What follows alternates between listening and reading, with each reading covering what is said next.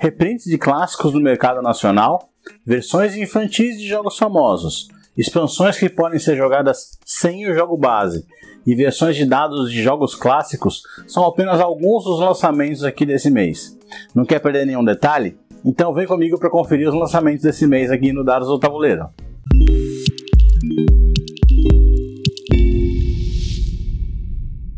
Olá, fãs de board games, sejam novamente bem-vindos aqui ao Dados do Tabuleiro, canal para iniciantes ou não em jogos de tabuleiro. Eu sou Jack Bezerra e nesse episódio falaremos sobre os lançamentos do mês em mercado nacional. Lembrando que eu sempre começo falando das editoras por ordem alfabética. Vamos lá? Iniciando aqui com a Adoleta Jogos que está lançando o Fuga do Zoo. É um jogo infantil do designer francês Florian Sirrier com dois modos de jogo. Ele tem um modo competitivo para crianças a partir de 6 anos e um modo cooperativo para crianças a partir de 4 anos. Agora o lançamento da Buró. Ela está lançando uma expansão para o Nós Não Testamos Esse Troço, com o subtítulo Picante. É uma expansão para o jogo Nós Não Testamos Esse Troço, mas com cartas apenas para maiores de 18 anos. Agora o lançamento da Fanbox, que é o Nova Luna. É um jogo abstrato de colocação de peças uh, de Corn Van Morsel e Uwe Rosenberg. Jogo para 1 a 4 jogadores e duração de 60 minutos.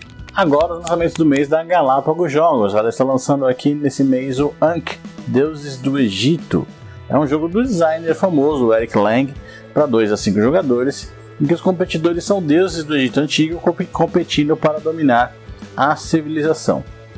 Além disso, ela também está lançando a segunda edição do clássico jogo de blefe Masquerade, do designer Bruno Faiducci, com novas cartas e regras que foram adicionadas nessa segunda edição. E por fim, ela está fazendo também um reprint do clássico Summoner Wars, um jogo que já foi lançado pela Galápagos Jogos aqui em território nacional no passado. Agora o lançamento da Grok Games. A Grok Games está lançando o Cartógrafos Heróis.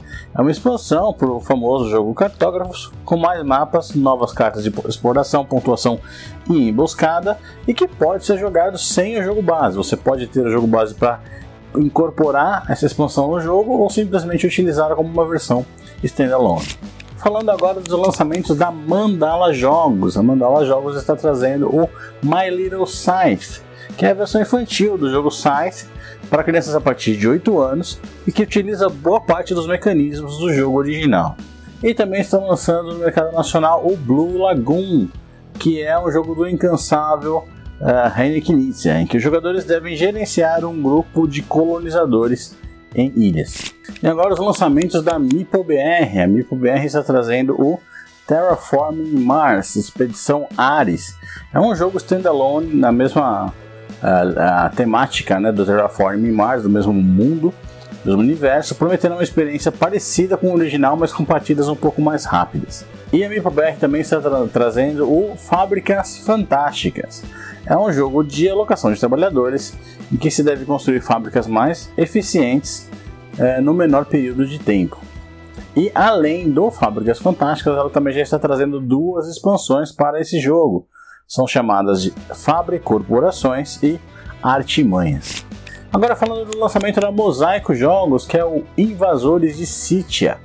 É um jogo de alocação de trabalhadores e civilização em que ganha quem obtiver mais pontos de vitória invadindo assentamentos, reunindo espólios e completando missões.